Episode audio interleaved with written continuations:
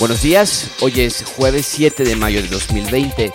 Soy Josué Ortiz y esto es Diario en su Gracia, un repaso de las noticias más importantes en el mundo hispano, dadas con una perspectiva bíblica. Esto es lo que necesitas saber para comenzar tu día. En un momento de gran incertidumbre, de gran angustia alrededor del mundo, lo que más necesitamos ahorita es la ciencia o la necesitamos de verdad. Por lo menos este artículo que BBC publica nos demuestra que hay mucho todavía que esperar de lo que llamamos ciencia. Cuando divorciamos la ciencia de aquellas verdades bíblicas, nos encontramos simplemente con ideas humanistas fuera, fuera de sentido, fuera de lógica, sin explicación verdadera alguna. Y vas a entender a lo que me refiero. El artículo, el encabezado, lee así.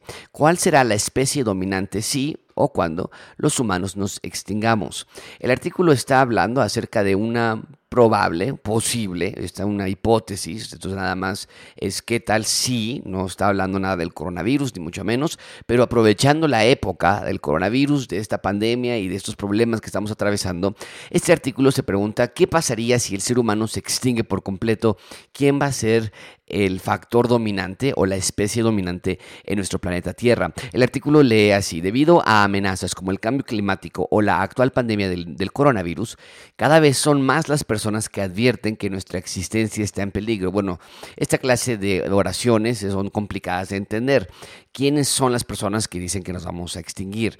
Ah, veíamos ayer la cantidad de personas que están muriendo por el coronavirus que no se compara a la cantidad de personas que mueren por el cáncer o la cantidad de personas que mueren por afectaciones cardíacas o a personas o a bebés pequeños que mueren dentro de los eh, de, sus madres por medio de los abortos. No se compara y bueno, este, sin embargo este artículo levanta esta pregunta. ¿Qué pasaría si algún día los seres humanos dejaran de existir? ¿Cómo sería un mundo sin humanos? ¿Qué otra especie se convertiría en la especie dominante? El artículo menciona que la especie dominante serían los microbios, estas estos eh, pequeños, invisibles, microscópicos eh, elementos, organismos que dominarían el mundo entero. Pero hablando acerca de elementos grandes, de, de, organismos grandes o de animales grandes, ¿qué es lo que pasaría? Esto es lo que dice el artículo.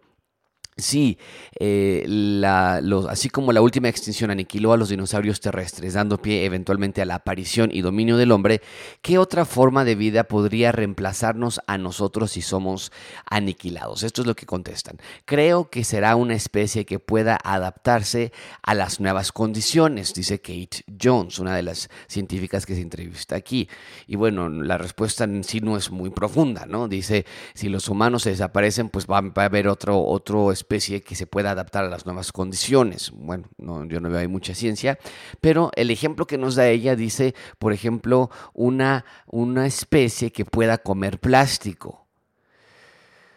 Dice, bueno, sin embargo, más allá de las especulaciones, Rutherford señala que la evolución es algo muy difícil de predecir. Sabemos que habría cosas con ojos, cosas con alas. Bueno, wow, qué, qué gran este, descubrimiento. Habría carnívoros herbívoros y voros, o sea, los que coman plástico. Pero más allá, dice, no quisiera hacer predicciones específicas, afirma la persona aquí. Quien sí se animó a hacerlas fue el geólogo escocés Dougal Dixon, quien en 1981 publicó el libro Después del hombre, una zoología del futuro, donde no solo cuenta cómo serían las especies dominantes del futuro, sino que también las muestra a través de varias ilustraciones, siguiendo los principios básicos de la selección natural. Esto es acerca de, la, de, Charles Darwin. Dixon predijo que unos 50 millones de años después de que los seres humanos hayamos desaparecido, el mundo estará dominado por murciélagos, de un metro y medio y roedores, roedores gigantes. Divorcia, divorcia la ciencia que conocemos hoy día con las verdades bíblicas que tenemos en las escrituras y tenemos no ciencia, tenemos ciencia ficción. Tenemos nada más especulaciones que no dan sentido alguno en lo absoluto y que tristemente las personas pueden llegar a creer al no tener a un creador al no tener a un Dios que creó los cielos y la tierra, los animales y las explicaciones como la Biblia nos la da, pues en efecto, hace 50 años, hace 50 millones de años o en 50 millones de años hacia adelante en el futuro, murciélagos de un metro y medio y roedores gigantes estarán en la Tierra. En temas más serios, hoy el Clarín publica en su versión digital un artículo que lee así, una región castigada coronavirus en Brasil, Manaus, epicentro del caos en la Amazonia por el avance de la pandemia. Brasil es uno de los países que menos interés serio le ha dado al coronavirus y que ya están pagando la población realmente con creces este alto costo político que la presidencia de Brasil tomó al inicio por ignorar y tratar de disminuir la importancia del coronavirus. El artículo lee así, el caos, como se puede comprobar en Manaus, la mayor ciudad de, de la Amazonia y la séptima urbe más poblada de Brasil, tiene a veces trazos de normalidad, algunos de ellos como el tránsito pesado, muchos comercios funcionando en forma clandestina y una gran cantidad de gente en las calles. Han sido decisivos para convertir a la ciudad de 2.1 millones de habitantes en uno de los epicentros del desastre sanitario en el que el nuevo coronavirus sumergió a una parte de Brasil. Sepulturas comunes fueron abiertas en cementerios para enterrar a los muertos, cuyo número diario más que se triplicó, y cientos de cuerpos sin vida esperan en sus casas ser recogidos por, por colapsados servicios funerarios que quedaron desbordados tras el derrumbe de la precaria estructura de salud. Esto es exactamente lo que pasó en Ecuador, ahora está sucediendo en Brasil. No haber tomado las medidas de, cautela, de confinamiento, las medidas cautelares, las medidas de precaución, ya está dando los resultados que muchos otros países esperaban evitar. Y que Brasil trató de disminuir la importancia de estas medidas. El presidente de Brasil preguntaba hace algunas semanas nada más si la mayoría de las personas que están siendo infectadas son mayores de 60 años, decía él, pues ¿por qué cerrar las escuelas? Y hoy entonces están recogiendo estas terribles consecuencias. Oremos por Brasil y por las condiciones de nuestros hermanos creyentes en Brasil y de las personas que aún están allí y que necesitan la, eh, la ayuda de Dios que Dios tenga misericordia de este país. Hablando también en temas internacionales, con el coronavirus, el diario El País publica Trump rectifica y anuncia que mantendrá de forma indefinida el grupo de trabajo del coronavirus. Y es que ante una impaciencia por tratar de abrir el país, ayer el presidente de los Estados Unidos anunció que la fuerza de trabajo o el grupo de trabajo del coronavirus que está llevando los grupos de organización y de, y de planeación y de logística en el batalla contra el coronavirus, algo similar a lo que Hugo López Gatel está haciendo aquí en la Ciudad de México. Bueno, en Estados Unidos es el vicepresidente quien está llevando esta organización y quien da sus conferencias de prensa y demás. Ayer anunció el presidente Trump que ese grupo de trabajo ya se iba a deshacer porque ya empezábamos ahora a buscar eh, a reabrir la, el país norteamericano. Es como si el presidente Obrador anunciara que Hugo López Gatel ya no va a dar conferencias de prensa y que ya se acabó ese, ese grupo de trabajo. Así de serio fue. Sin embargo, el país, el, el periódico El País publica que el presidente está rectificando y ha dado marcha atrás a ese plan. El artículo lee así. Tan, solo un día después de que confirmase su intención de desmantelar el grupo de trabajo de la Casa Blanca formado para lidiar con la crisis del coronavirus, Donald Trump ha anunciado este miércoles que lo mantendrá de forma indefinida a través de una serie de tweets. El presidente de los Estados Unidos eh, ha recalcado que la comisión que lidera el vicepresidente Mike Pence ha hecho el fantástico trabajo de unir muchos recursos complejos que dejan estándares muy altos para que para los que vengan en el futuro. Ahí el primer mandatario echándose, echándose, aprovechando para echarse una buena porra a él mismo. El mandatario ha sacado pecho para incluso presumir de que gracias al aumento de la producción de productos esenciales para luchar contra el COVID-19, ha podido ayudar a otros países que están desesperados debido a este éxito, el grupo de trabajo seguirá indefinidamente centrado en la seguridad y en reabrir nuestro país. Entonces ahí tenemos la realidad. Estados Unidos no están listos para salir, por mucho que el presidente ya quiera dejar esto atrás. Esto no es un problema político, esto no es un problema de nada más darle un, una vuelta de página y que los noticiarios dejen de hablar al respecto. Esto es algo serio, esto es algo mundial y es mucho más peligroso de lo que a veces la gente quiere entender o gobiernos incluso quieren entender en la desesperación de tratar de dejar este tema atrás y regresar a sus agendas de trabajo, de política o temas más importantes o prioritarios para ellos. Por eso el financiero hoy publica un artículo que dice temor a una segunda ola de contagios. Se cierne sobre avances contra el COVID-19 en el mundo. Por mucho que haya buenos avances y que ya estén hablando acerca de abrir o de reabrir los países, la economía, los, las tiendas y demás, aún existe este temor de que llegue una segunda oleada de contagios. Eso es lo que dice el artículo.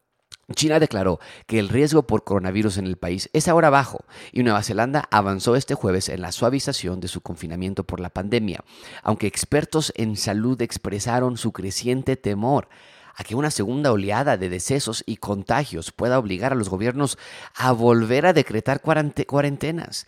En muchos países las autoridades están elaborando planes ya para abordar la reaparición de brotes mientras trabajan para reabrir negocios y retomar otras actividades suspendidas para combatir la pandemia. Es decir, mientras están elaborando sus planes para reabrir la economía, los negocios, las tiendas y demás, también están elaborando planes para una posible segunda oleada de contagios y de decesos. El artículo continúa, las autoridades de salud pública de Estados Unidos se mostraron preocupadas porque casi la mitad de los estados relajen las medidas, mientras datos de celulares muestran que la gente está cada vez más impaciente y sale de casa. Muchos estados no han realizado, realizado las pruebas masivas que, según los expertos, son necesarias para detectar y contener los nuevos brotes. Y muchos gobernadores han seguido adelante con la reactivación económica antes de que sus regiones cumplan uno de los puntos clave en los lineamientos del gobierno de Donald Trump para la reapertura, es decir, una tendencia a la baja en el número de contagios confirmados durante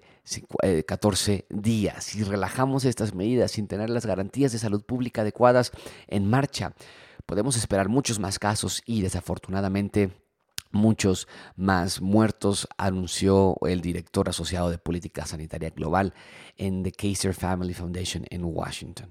Los contagios diarios en Estados Unidos superan los, superan los 20 mil diarios en Estados Unidos, con más de mil decesos por días.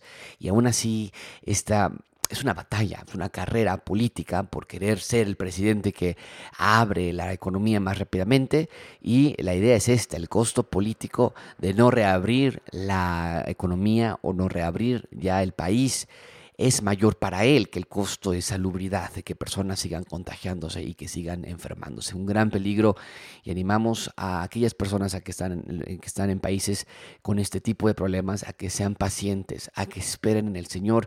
Y ahorita vamos a hablar acerca de un salmo que quiero dejarnos pensando en esto. Finalmente, en temas de coronavirus en México, el Universal publica, México acumula 2.704 muertos por COVID-19. Nos acercamos ya a la marca de 3.000.